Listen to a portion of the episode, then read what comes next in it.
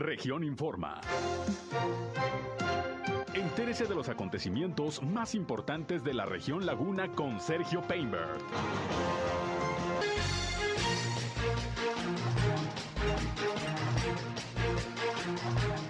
Necesaria la alianza PRI-PAN-PRD también en las elecciones de Coahuila el próximo año, asegura en Lerdo Jesús Zambrano.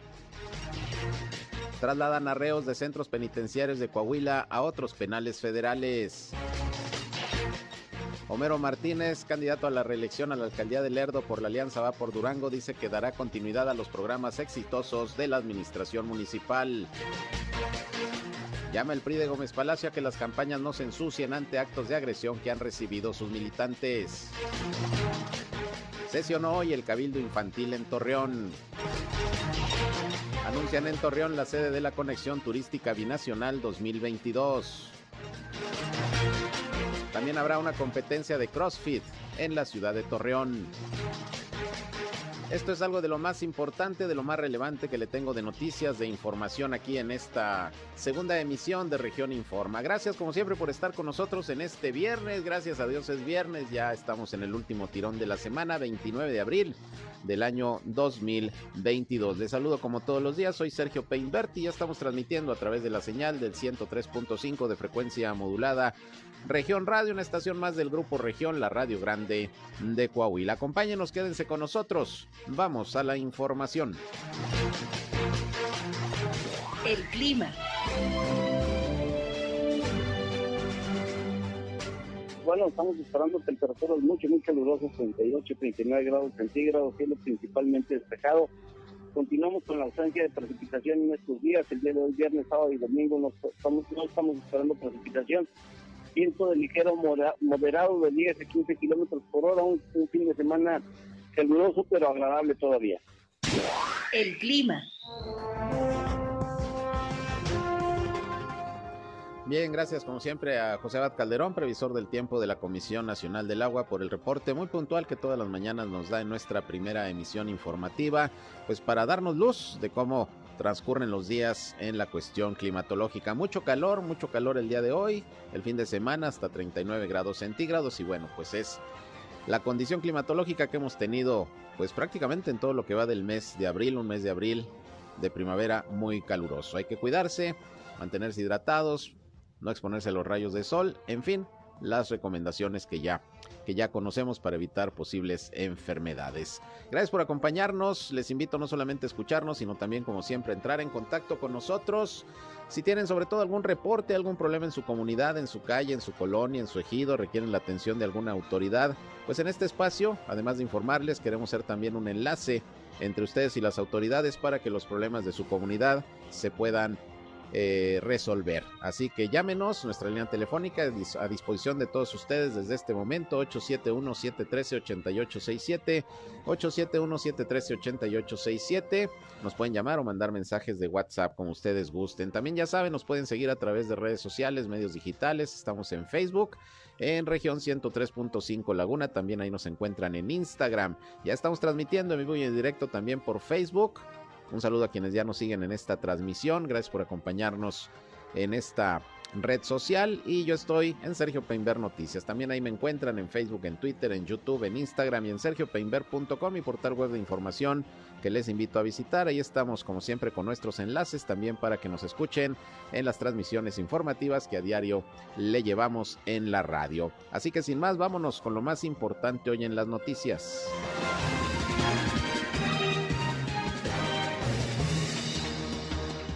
Vamos a iniciar como siempre con el reporte de las autoridades de salud de Coahuila y Durango sobre la situación del COVID-19. Afortunadamente cero decesos se están reportando este viernes. Sí algunos contagios, pocos, tanto en Coahuila como en Durango. Mire, la Secretaría de Salud de Coahuila hoy informó de siete nuevos contagios y cero defunciones. Afortunadamente casi en los últimos días, salvo uno, que hubo dos decesos ha habido cero defunciones, afortunadamente. Estos nuevos casos, los siete, corresponden al municipio de Torreón 5, uno a Saltillo y uno a Francisco y Madero.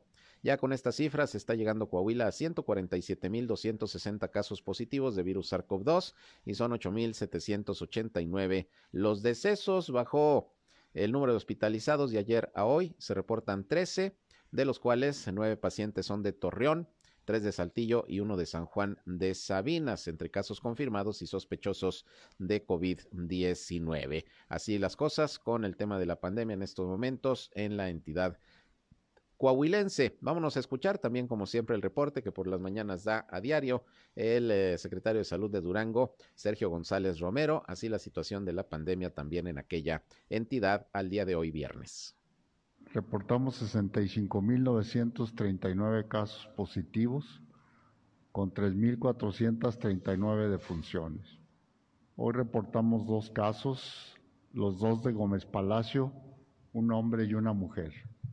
Las defunciones, una en Gómez Palacio y fue una mujer.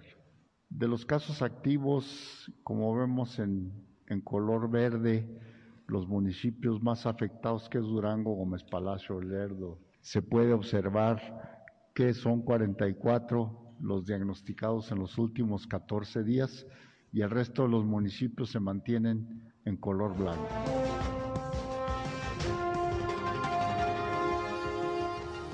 Bien, pues ahí el detalle de las cifras, los números también del COVID-19 en Durango. Afortunadamente se mantienen bajos los niveles de contagio, de hospitalización y también de decesos que pues ya prácticamente no se están registrando, muy pocos la verdad, eh, los fallecimientos ya por COVID-19. Esto, esto sin duda es muy, muy importante. Y bueno, ha sido producto de los cuidados que hemos tenido como sociedad, de las acciones de gobierno, pero sobre todo también de la vacunación. Y le recuerdo que mañana 30 de abril vence esta jornada nacional de vacunación que se estuvo llevando a cabo durante prácticamente todo este mes y en donde pues eh, se hizo la invitación a los adultos, sobre todo mayores de 18 años, a vacunarse si estaban rezagados, si les faltaba la primera, la segunda dosis, el refuerzo. Bueno, pues durante todo este mes eh, usted ha tenido la oportunidad de vacunarse donde quiera, en los centros de salud eh, de las secretarías de salud estatales, en el Seguro Social, en el ISTE, en centros comerciales, en paseos públicos, plazas públicas, en cámaras empresariales, en fin, se ha distribuido la vacuna de manera muy amplia en la laguna de Coahuila y de Durango, pues para poder eh, lograr vacunar a la mayor población posible, porque esto sin duda es lo que nos estará permitiendo ir terminando con esta pandemia de manera eh, concreta y que las condiciones sanitarias en nuestro país mejoren. Mañana es el último día. Claro que va a haber otras jornadas de vacunación, se van a ir abriendo. De hecho, le recuerdo que ayer se aperturó el registro en la página de internet correspondiente, la de mi vacuna que usted ya conoce, para los menores de 12 a 17 años de edad, que también se abrirá próximamente una jornada de vacunación. Así que no lo echen en saco roto, hay que, hay que vacunarse porque, repito, es lo que nos ha permitido ir ya saliendo del tema de la pandemia. Bien, por otra parte, fíjese que pues el día de hoy, allá en la Laguna de Durango, pues continúan desarrollándose las campañas eh, políticas de los candidatos y candidatas a los puestos de elección popular que estarán en juego el 5 de junio, la gubernatura y también las presidencias municipales, las 39. Y el día de hoy estuvo ahí en Lerdo acompañando al candidato de la Alianza Va por Durango, PRIPAN PRD, Homero Martínez, que busca la reelección en la alcaldía. Estuvo ahí Jesús Zambrano, quien es el eh, dirigente nacional del PRD, vino en apoyo a la campaña de Homero Martínez y bueno, pues ahí en encuentro con los medios de comunicación habló de diferentes temas. Yo en lo particular de manera directa le pregunté qué posibilidades habría de que el próximo año, que hay elecciones también en Coahuila y en el Estado de México para la gubernatura, hubiera una alianza entre el PRI, el PAN y el PRD. Y dijo que se ve muy viable Jesús Zambrano. Es más, dijo es necesaria esta alianza, más en estos momentos en que se ha demostrado que con la unidad de estos partidos, pues han logrado tener resultados importantes, como fue el rechazo a la reforma eh, energética que había presentado el presidente López Obrador y que bueno, pues eh, fue, repito, el resultado de esta unidad y esta cohesión que han tenido en el Poder Legislativo los miembros de la Alianza Va por México. Esto dijo en principio Jesús Zambrano. Y en este que con toda seguridad se dará, me refiero a lo del 10 y 17 de abril, y en esto de la reforma electoral, que ya está, como se dice coloquialmente, el tiro cantado, nos da mucha confianza en el accionar de la coalición. Y ganando más estados de la República en coalición este año, eh, nos pone con un pie ya en el estribo para demostrar que sí vale la pena, que conviene, que es necesario, diría yo, por el bien del país, que vayamos juntos eh, el próximo año, el 2023, en los estados de Coahuila y el estado de México, que son los que tendrán elecciones para gobernador el próximo año. Ya hemos estado adelantando, eh, hemos estado adelantando eh, pláticas al respecto, estamos viendo todo lo que tiene que ver con los mecanismos de selección de las candidaturas en ambos estados y tengo la seguridad que vamos a caminar juntos para, porque todo mundo tenemos la convicción de que vamos a ir juntos y ojalá en una coalición más amplia en el 2024. Bueno, pues interesante lo que dice Jesús Zambrano, porque como usted sabe, ha habido alianzas eh, partidistas en las últimas elecciones en el estado de Coahuila, sin embargo, no una alianza como la que se ha eh, conformado en otras entidades, por ejemplo en el propio Durango, donde van el PRI, el PAN y el PRD. En las pasadas elecciones el PAN fue solo, el PRD pues fue en alianza con el PRI, por ejemplo aquí en la ciudad de Torreón, pero para la gubernatura pues no, estas alianzas no se han observado de estos tres partidos políticos en Coahuila, por lo que sería una novedad, dice necesaria y conveniente esta alianza Jesús Zambrano para las elecciones en Coahuila el próximo año y en el Estado de México. Son los dos estados en donde se va a renovar en el 2023 la gubernatura. Pues vamos a ver qué dice el PRI, vamos a ver qué dice el PAN en el caso de Coahuila sobre esto que está visualizando el dirigente nacional del PRD, quien también, por cierto, pues dijo que no va a pasar, ¿eh? La reforma electoral tampoco que acaba de presentar al Congreso el presidente de la República, Andrés Manuel López Obrador, dijo que es una ley, una iniciativa de ley retrógrada y de los tiempos de Porfirio Díaz. Vamos a escuchar lo que también sobre esto dijo el dirigente nacional perredista hoy aquí en La Laguna, Jesús Zambrano. Y es muy peligroso que esto se esté dando en medio de las contiendas electorales. Pero todavía ayer, precisamente, eh, hicieron el conocimiento y mandaron ya formalmente la iniciativa de reformas constitucionales y a varios ordenamientos eh, legales eh, para una eh, le llaman reforma electoral, dicen para erradicar los fraudes y para hacer menos costosas las elecciones. Es un discurso falso, es un bodrio de propuesta de reforma electoral que no va a pasar. Es regresiva, es antidemocrática, pretende borrar al conjunto de la oposición, pretende borrar el pluralismo. Es una ley Porfirio Díaz eh, de un eh, aspirante a dictador que quiere, eh, mediante estas reformas, borrar a toda la oposición. Bueno, pues ahí la opinión de Jesús Zambrano y bueno, es lo que se augura también luego de que este bloque opositor PRI-PAN-PRD votara en contra de la reforma constitucional en materia eléctrica del presidente, pues repito, se augura que pudiera haber la misma posición en lo que es una reforma constitucional en materia electoral, pero bueno, pues eso, eso ya se verá. Eh, por su parte, Homero Martínez, que estuvo acompañando ahí al dirigente nacional del PRD en esta rueda de prensa y un recorrido ahí por el municipio de Lerdo en lo que es eh, la actividad proselitista, pues dijo que tiene confianza en obtener un buen resultado y además anunció que por lo menos dos programas que como alcalde tuvo eh, a bien poner en marcha y que resultaron exitosos, podría repetirlos en caso de volver a llegar a la presidencia municipal. Vamos a escuchar lo que sobre esto dijo el candidato Homero Martínez.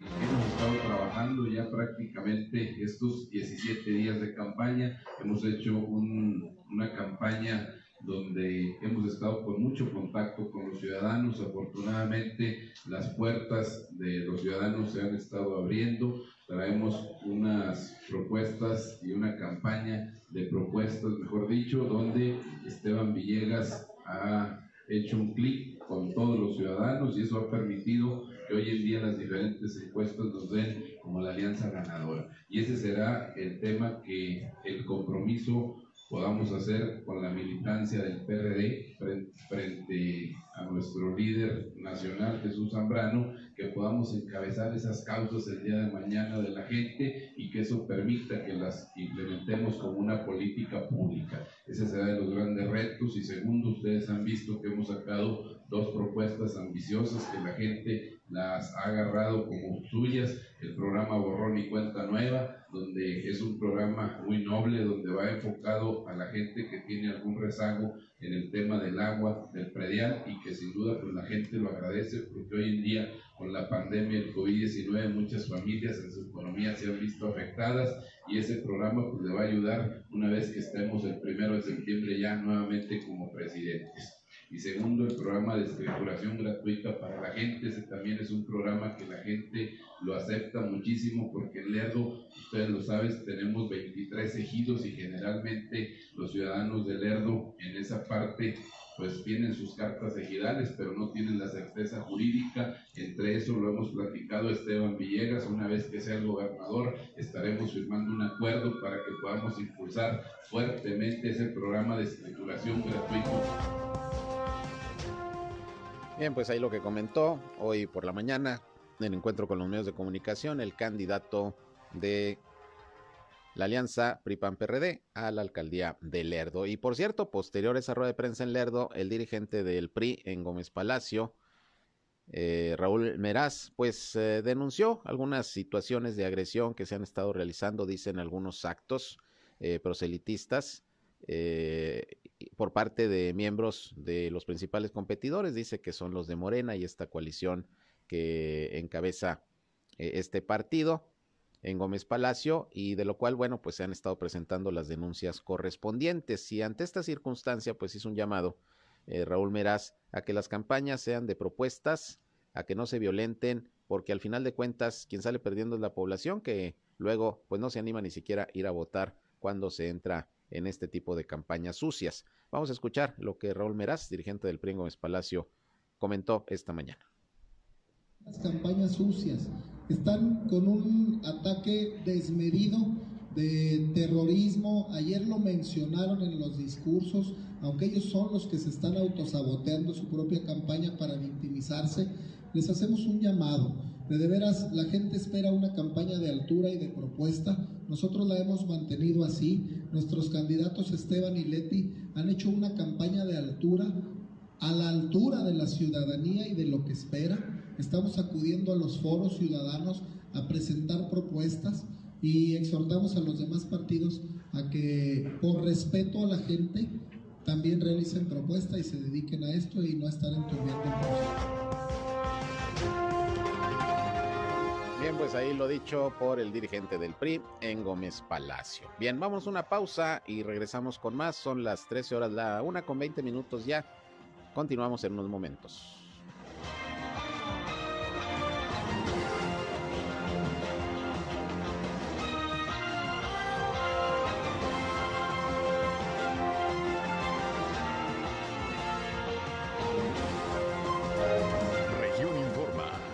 Ya volvemos.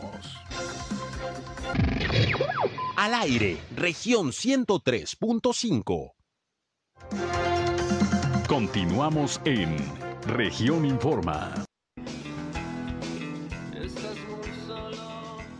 Bien, continuamos, son las 13 horas, la una con 26 minutos. Vámonos con más información y aquí escuchando a Caifanes, que hoy en la noche, ¿no? El Coliseo Centenario ahí, los Caifanes se van a presentar, buena música ochentera, rock en español. Excelente, muy bien. Hoy los caifanes ahí en el Coliseo Centenario. Bueno, pues eh, mañana es Día del Niño y como usted sabe, cada año pues eh, se lleva a cabo una sesión del Cabildo Infantil aquí en la ciudad de Torreón que surge pues de un certamen que se hace entre niños de quinto año de primaria, de escuelas públicas y privadas, pues para elegir a quienes eh, a través de, de, un examen pues puedan tener un buen resultado y formar parte de este Cabildo Infantil que repito pues sesiona eh, cada año en el mes de abril.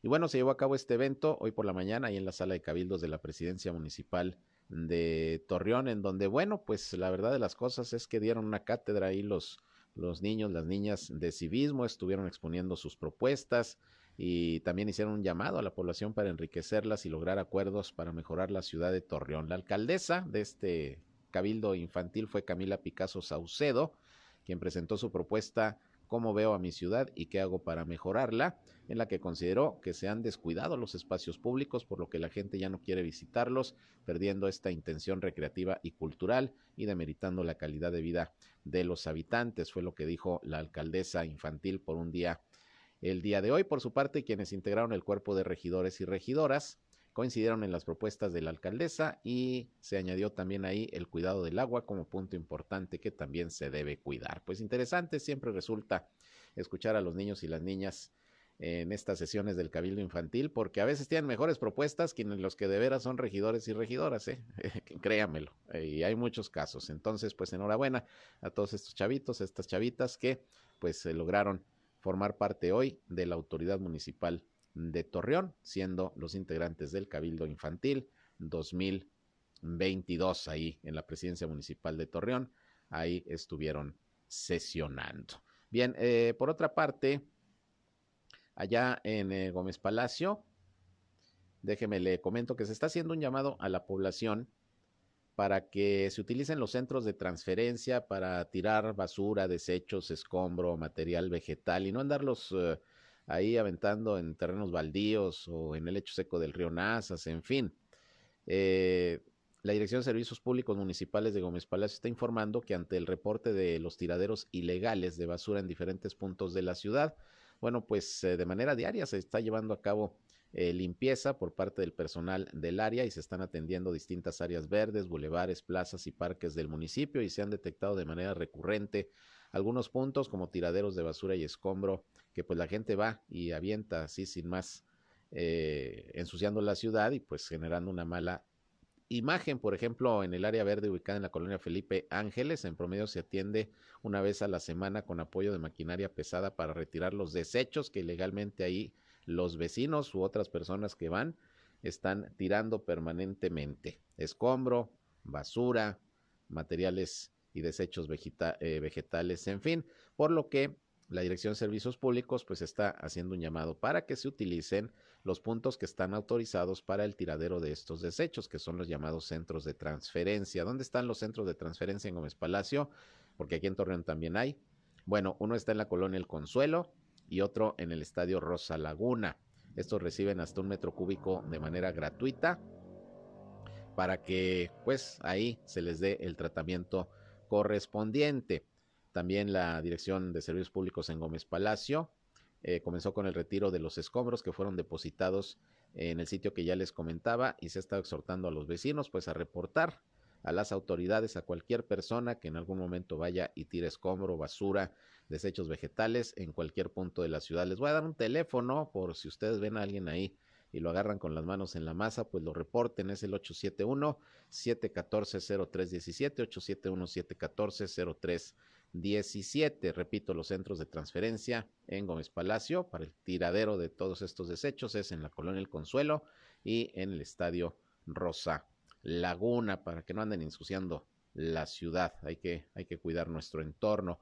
Eso por un lado. Por otra parte, también la presidenta municipal de Gómez Palacio realizó una visita a las instalaciones de la Dirección de Seguridad Pública y Protección Ciudadana, donde supervisó los trabajos de construcción del edificio para el resguardo de personas violentadas, mismo que contará con sala lúdica y se encuentra anexado a las instalaciones de la dependencia. También recorrió las instalaciones del nuevo complejo que estará a cargo de la unidad especializada en violencia familiar y de género, mismo que contará con recepción, área administrativa, médica, psicológica, legal, dormitorios y, como les decía, una sala lúdica también para los menores. En este espacio eh, temporal se ofrecerán servicios de protección, alojamiento y atención con perspectiva de género a las mujeres, así como a sus hijos e hijas que se encuentran en situación de violencia familiar o de género. También se va a brindar seguridad, se va a facilitar la recuperación de su autonomía y se les va a apoyar para hacer un plan de vida libre de violencia. También la alcaldesa Gómez Palatina aprovechó para visitar y conocer algunas de las necesidades, pues propiamente que tienen ahí los edificios de seguridad pública, protección civil, tránsito y vialidad y la Academia de Policía. Lo importante aquí es que, bueno, se trata de dar un apoyo a todas las mujeres, principalmente que sufren de violencia. Ahí habrá la posibilidad de resguardo en las instalaciones de la Dirección de Seguridad Pública Municipal para, pues, eh, tratar de retirarlas del lugar de la violencia temporalmente mientras se, se da una solución a la situación que muchas mujeres, niños, también niñas, lamentablemente viven en sus hogares. Violencia que generalmente viene de parte de los hombres. Hay también hombres violentados, hay que decirlo, pero pues en la generalidad son mujeres, niños y niñas los que sufren de este tipo de situaciones. Pues ahí un área de resguardo para mujeres violentadas en Gómez Palacio, y en las instalaciones de la Dirección de Seguridad Pública Municipal. Por otra parte, le informaba al inicio de este espacio que el gobernador de Coahuila, Miguel Ángel Riquelme Solís, dio a conocer que giró instrucciones para que se despresuricen los penales estatales, los penales de Coahuila, que están en Piedras Negras, en Saltillo y en Torreón.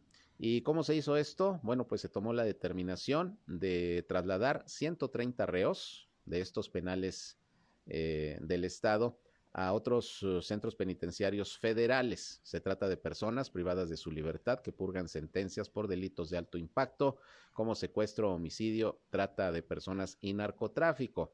Vía aérea desde Torreón, principalmente, fueron enviados a los centros federales de reinserción social ubicados en los estados de Morelos, Veracruz y Nayarit. En una aeronave de la Guardia Nacional fueron trasladados y custodiados hacia las nuevas instalaciones carcelarias.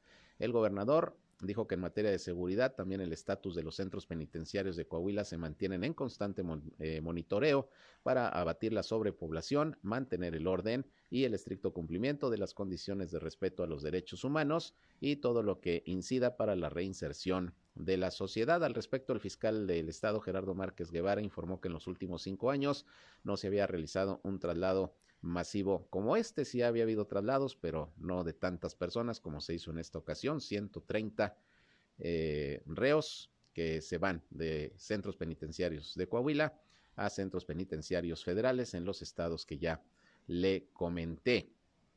Así que esto se desarrolló el día, el día de, de hoy. Y bueno, pues el objetivo, despresurizar las cárceles del estado de Coahuila, los centros penitenciarios. Ahí está pues el, el reporte del gobierno del estado sobre esta situación. Por otra parte, Hoy se llevó a cabo en el Centro de Convenciones de Torreón la presentación de un evento pues muy importante del cual precisamente esta ciudad va a ser la sede. Y bueno, ahí estuvo presente en el anuncio la secretaria de Turismo del Estado de Coahuila, Susana Ramos, a quien tengo en la línea telefónica para que nos platique sobre esta actividad que se acaba de anunciar. ¿Qué tal, secretaria? Muy buenas tardes. Muy buenas tardes, muchas gracias por permitirme platicar con ustedes sobre este importante evento en, en, en este espacio eh, informativo.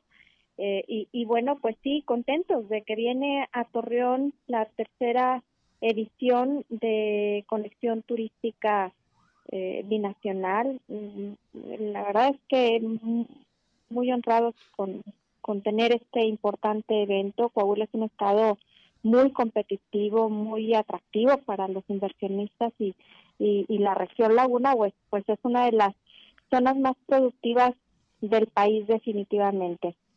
Eh, será aquí en Torreón a finales del mes de septiembre y en este evento pues vamos a recibir representantes de los gobiernos fronterizos, de agencias, hoteles, aerolíneas y prestadores eh, de servicios de 10 estados de México y de Estados Unidos. Y, y bueno, pues estas 10 entidades conformamos esta plataforma de promoción turística vamos a tener la oportunidad de fortalecer lazos para impulsar pues, nuestra actividad económica entre eh, las dos naciones, promover nuestros destinos y pues sumarnos, unirnos de una manera positiva y a Coahuila esto nos permite también seguir trabajando para ser más competitivos, para poder definitivamente seguir eh, poniendo a Coahuila en los ojos del mundo, pues Coahuila afortunadamente eh, lo tiene todo. Somos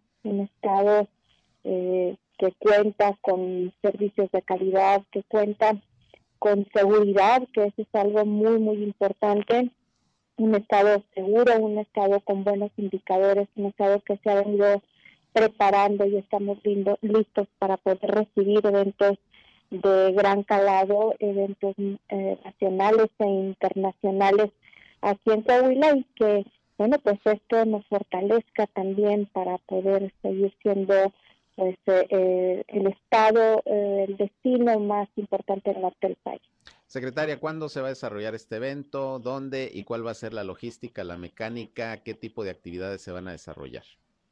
Son 28, 29 y 30 de septiembre. Eh, importantes actividades, bueno, las mesas de trabajo, networking, las citas de negocio que se realizan, también conferencias, eh, mm, pláticas, eh, etcétera, que bueno, eh, pues eh, también además estaremos dando a conocer, habrá un foro especial gastronómico en donde se podrá pondrá en valor eh, las comidas típicas de los estados, entre otras acciones que se van a llevar a cabo. Estamos esperando nosotros que haya una derrama económica alrededor de 40 millones de pesos.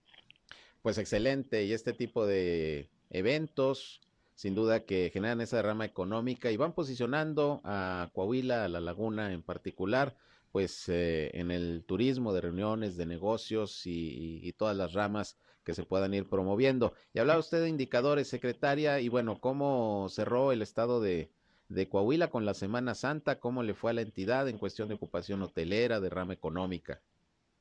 Sí, bueno, esta Semana Santa nos fue muy bien en Coahuila creo que hemos superado expectativas. Ha sido un gran trabajo y un gran esfuerzo del sector turístico, de los empresarios del sector, una gran coordinación también eh, liderada por el gobernador del estado, el ingeniero Miguel Riquelme, el, sumar esfuerzos entre estado, municipio e iniciativa privada nos ha permitido tener en Coahuila 800 mil visitantes eh, en estas dos semanas una derrama económica alrededor de 803 millones de pesos y, bueno, pues una ocupación hotelera en eh, los fines de semana de estas vacaciones, el jueves, viernes y sábado nuestros pueblos mágicos estuvieron al 100. Tuvimos en general en estas dos semanas en el estado un promedio en ocupación hotelera del 67%, que es muy bueno. Bueno, para darse una idea, el año pasado que teníamos pues todavía restricciones por eh, la pandemia, eh, bueno, pues llegaron aquí al estado 500 mil visitantes y alrededor de 510 millones de pesos en derrama económica. En esta ocasión, bueno, pues eh, hemos superado expectativas, no podemos cantar victoria, la gente hoy estaba deseosa este, de salir después de dos años de, restricciones, de confinamiento, etcétera. Y tenemos que seguir trabajando en unidad, tenemos que seguir coordinándonos, eh, sociedad y gobierno, para poder eh, generar las estrategias adecuadas de promoción del Estado y que esto contribuya a, atraer más, más número de visitantes a, a Coahuila. Claro, finalmente, secretaria, me imagino que pasado el periodo vacacional Semana Santa, preparándose para la promoción, que me imagino ya tiene que empezar para el verano, ¿no? Sí, exactamente. Nosotros tenemos que estar ya trabajando para ello, eh, generando eh, la promoción y, y también participando en foros y plataformas que nos permitan dar a conocer a Coahuila como un estado fuerte eh, con las riquezas de nuestro estado. Próximamente estaremos, será el tianguis turístico en México, eh, de México, eh, el más importante de México será en Guerrero y que estaremos participando por ahí estos son foros que nos permiten estar en los ojos del mundo, la atracción de eventos que tenemos que continuar con la atracción que es importante para nosotros. Además, Coahuila lo tiene todo para poder hacer turismo aquí en nuestra entidad. Somos un estado seguro, un estado que cuenta con estándares de calidad eh, nacionales e internacionales. Somos un estado que se ha venido profesionalizando, capacitando, que tenemos que seguir trabajando en ese sentido. Y bueno, pues poco a poco estamos avanzando en el sector turístico en Coahuila. Muy bien, secretaria, pues le agradezco la posibilidad de platicar con nosotros y con el público de La Laguna sobre este importante evento que se acaba de anunciar, cuya sede será Torreón y ojalá que muchos más se puedan ir organizando y teniendo presencia aquí en La Laguna, particularmente de Coahuila. Muchas gracias y seguimos en contacto.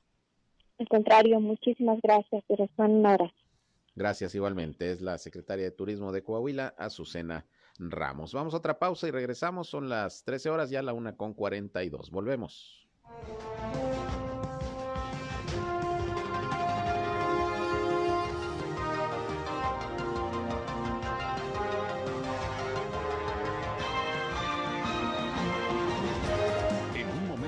Regresamos a Región Informa. Somos Región Radio 103.5. Regresamos a Región Informa.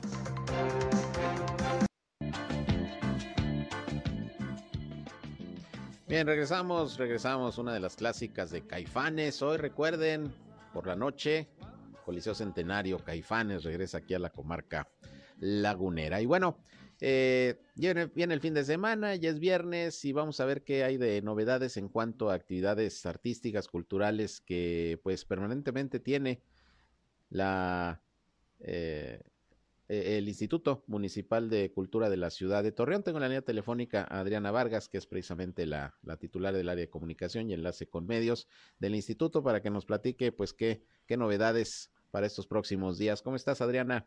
Buenas tardes. Hola, ¿qué tal? Sergio, muy buenas tardes. Saludo a ti y a todo tu auditorio en, en, este viernes 29 de abril. Y claro que sí, como lo comentas, bueno, además de Caifanes, ¿verdad? Que, que ya escuché que tienen, que, que tenían ahorita de fondo musical y que pues la verdad es un grupo genial. Claro, claro. Para las nuevas generaciones y para las no tan nuevas, Sí, no, pues son, son ochenteros, son ochenteros apenas de nuestra rodada. bueno, la tuya, la tuya no tanto, la mía sí. No, hombre, sí, claro que sí. Pero bueno, también compartirles la agenda cultural del fin de semana por parte del Instituto Municipal de Cultura. Eh, hay actividades el día de hoy relacionadas con la celebración del Día Internacional de la Danza, que precisamente se festeja hoy, 29 de abril y que fue instituido en los 80 esta celebración por parte de la UNESCO y, y en todas, pues, la mayoría de las ciudades del mundo, el día de hoy se hacen actividades para conmemorar la danza en todas sus manifestaciones, danza clásica, danza contemporánea, danza folclórica, bailes de salón y esta semana se han realizado varias actividades, pero la más importante se va a llevar a cabo el día de hoy a las eh, partir de las 7.30 en la escalinata de la Plaza Mayor. Bueno, en la Plaza Mayor ya está de hecho montado ahí el escenario en el que van a bailar alrededor de 21 compañías de danza de Torreón y ahí el público podrá disfrutar de estos números dancísticos en la escalinata de la Plaza Mayor. Y es un evento que organiza eh, el Ayuntamiento de Torreón a través, por supuesto, del Instituto de Cultura, la compañía Mezquite y la Escuela Municipal de Danza de Torreón. Y bueno, pues como ya te comenté, Sergio, participan alrededor de 20, 21 agrupaciones, desde niñas, niños, jóvenes, adultos, y vamos a poder disfrutar de todas las ramas de, de, la danza que se bailan aquí en la comarca lagunera. Siempre se hace esto una vez al año. Eh, en, la, la única ocasión que no se hizo fue pues en el 2020 por la pandemia, pero siempre se realiza esta invitación a que vayan todas las agrupaciones que así lo deseen a bailar allá a, en este foro que se va a tener Plaza Mayor. Pero bueno, como sabemos también, mañana es la celebración del Día del Niño, el Día del Niño y de la Niña. Y acá por parte de, del Instituto de Cultura se va a tener un festival infantil en el Centro Cultural La Jabonera a partir de las nueve y media de la mañana. Es un festejo para el público en general, aunque se ha invitado especialmente a niñas y niños del sector del surponiente de la ciudad. Eh, va a haber eh, un, número musical de verdad muy, muy interesante con los niños del proyecto educativo de la colonia Santiago Ramírez, son niños que reciben clases de música, canto, guitarra, cello, eh, percusiones, etcétera, y son alrededor de 45 niñas y niños los que van a participar en esta en este festival infantil mañana allá en el Centro Cultural Jabonera, que se ubica, todos sabemos, en el poniente, y además va a haber talleres infantiles, manualidades, pinturas y la presentación de algún mimo y payaso también va a estar por ahí con todos los niños que deseen asistir en la jabonera. Esto será eh, el día de mañana, el día de mañana, pero hoy también en el canal de la Perla va a haber una presentación de rock porque se celebra el 31 aniversario de la estación Radio Torreón, que forma parte también de del equipo del Instituto de Cultura y bueno, va a haber una, una presentación por ahí con un imitador de Freddy, Freddy Mercury a las 7 y es entrada libre con pases de cortesía. Entonces, pues es más o menos lo que tenemos este fin de semana, Sergio. Además de Paseo Colón, como todos los domingos, a partir de las 8 o 9 de la mañana, pues también hay talleres artísticos. En esta ocasión va a haber incluso un taller de circo, va a haber presentación de danza, eh, en fin, una, una gran cantidad de, actividades culturales que se ubican principalmente sobre la avenida Morelos y Colón, en, el estacionamiento de, del Instituto Municipal de Cultura, aquí en Juárez y Colón, los bazares de emprendedoras de, diversos productos. Entonces, pues tenemos todo esto el fin de semana. Claro que sí. Y bueno, sobre todo esta actividad para los niños, para las niñas, pues aprovechando que, que mañana es su día sábado, ¿no? Sí, aprovechen esta, esta actividad y, bueno, pues también por ahí estar pendientes de las redes sociales, que estaremos compartiendo todo lo relativo a este festejo. Muy bien, pues Adriana, como siempre, gracias por uh, darnos a conocer. En algunas ocasiones los viernes, vamos a tratar de hacerlo más seguido, pues estas actividades que vale la pena que la gente conozca, que sepa que se están desarrollando, organizando por el Instituto Municipal de Cultura y que las vayan a disfrutar porque para empezar son gratuitas y se van a divertir, se van a entretener y van a aprender, ¿no? Claro que sí, Sergio. Bueno, pues por supuesto aquí estamos eh, listos cada viernes o cuando ustedes lo deseen para compartirles que el mes de mayo también viene con mucha actividad. Muy bien, pues gracias, eh, gracias Adriana, buenas tardes. Buenas tardes, gracias, nos vemos pronto. Bien, Adriana Vargas, que es la titular de comunicación y enlace con medios del Instituto Municipal de Cultura, pues hay actividades para, sobre todo este fin de semana. Antes de despedirme, fíjese que nos llega un comunicado por parte de la Administración Municipal de Torreón, donde se informa que el pasado 28 de abril, o sea, ayer se llevó a cabo la sesión ordinaria de manera conjunta de la Comisión de la Contraloría y la Comisión del Deporte del Cabildo. Ahí se citó a Alicia de la Soledad Guerrero Garibay, que es presidenta del patronato de la Unidad Deportiva Torreón y del Gimnasio Municipal de Torreón, para que rindiera un informe ante las comisiones sobre el proceso de entrega-recepción. Y bueno, pues se encontraron por lo menos 70 eh, anomalías en este proceso de entrega-recepción sobre estos espacios públicos deportivos. Algunas de ellas, las principales son la entrega del patronato fue de manera incompleta debido a que faltaron datos y documentación que avalara la información entregada. La estructura del Consejo del Patronato es inoperable. Falta de control interno en las taquillas, almacén y en el suministro de herramientas. Las cuentas bancarias y los estados de cuenta no fueron entregados, así como tampoco las conciliaciones bancarias correspondientes. Faltan los estados financieros, así como la documentación comprobatoria. Tampoco se entregó en este proceso de entrega-recepción el expediente fiscal, la constancia de opinión de cumplimiento, la FIEL, el buzón fiscal y el contenido del SAT.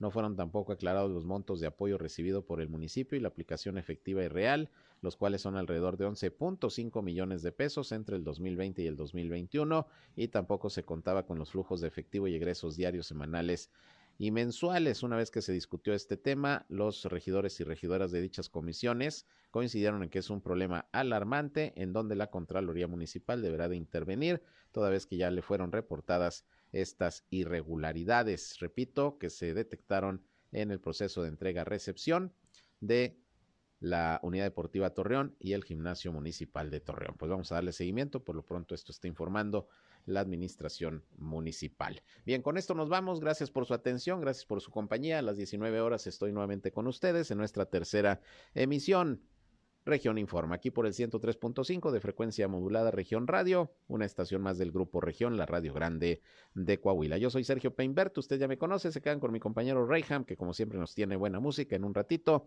para seguirla pasando de lo mejor en este ya viernes 29 de abril. A las 19 horas nos volvemos a escuchar, pásenla bien y si van a comer, muy buen provecho.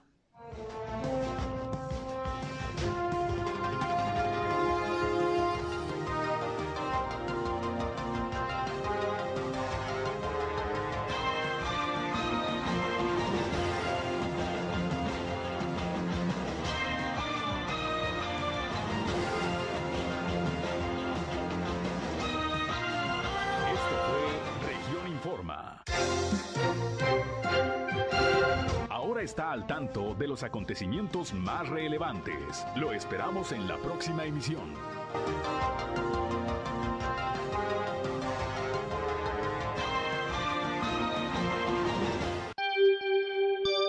Región 103.5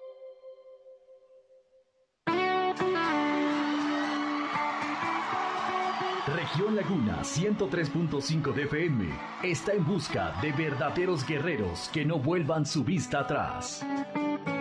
Queremos romper murallas verdes para que veas la luz de día del rock argentino.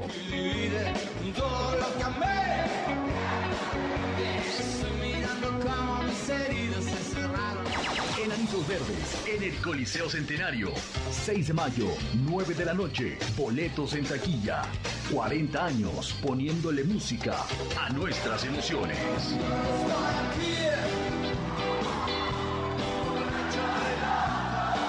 Participa en la trivia de región 103.5 de FM porque queremos conocer a los gigantes conocedores de Enanitos Verdes. Enanitos Verdes. Región Laguna 103.5 de FM invita. Y Soriana Express ya son los últimos días para canjear tus puntos en recompensa. Recuerda que tienes hasta el sábado 30 de